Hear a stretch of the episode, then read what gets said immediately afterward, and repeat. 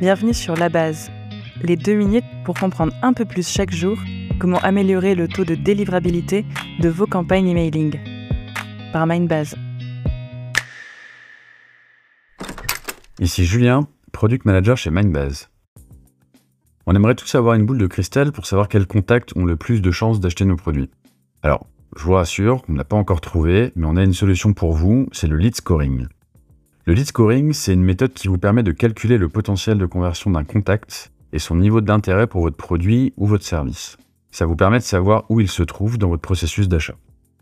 La première étape du lead scoring consiste à définir votre cycle de vente. Est-ce que votre contact est simplement curieux? Est-ce qu'il a généré des interactions avec votre contenu? A-t-il rempli un formulaire pour un devis ou visité votre page de tarifs? Pour établir ce score, vous devez d'abord définir quels critères sont importants pour votre activité. Ces critères peuvent être sociodémographiques, comme l'âge, le genre ou le lieu de vie, mais il y a des critères encore plus intéressants, comme la manière dont ils sont arrivés sur votre site ou votre application. Vous pouvez aussi prendre en compte des comportements sur vos contenus. Par exemple, est-ce qu'ils réagissent à vos emails, téléchargent vos livres blancs, écoutent vos podcasts ou visitent vos pages produits? Maintenant, donnez un score à chaque action.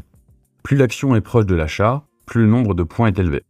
Par exemple, ajouter un article dans son panier peut rapporter 20 points, cliquer sur un email donnerait 10 points, visiter votre site web rapporterait 2 points. C'est à vous de définir les points selon votre activité. Une formule toute prête risque de ne pas être assez pertinente pour vous. Vous avez préparé votre calcul, alors il est temps de mettre en place des scénarios emailing en fonction du score de vos contacts. Selon le score, créez des campagnes email dédiées. S'il est dans la phase d'intérêt avec un score plutôt bas, vous pouvez par exemple lui envoyer du contenu à valeur ajoutée.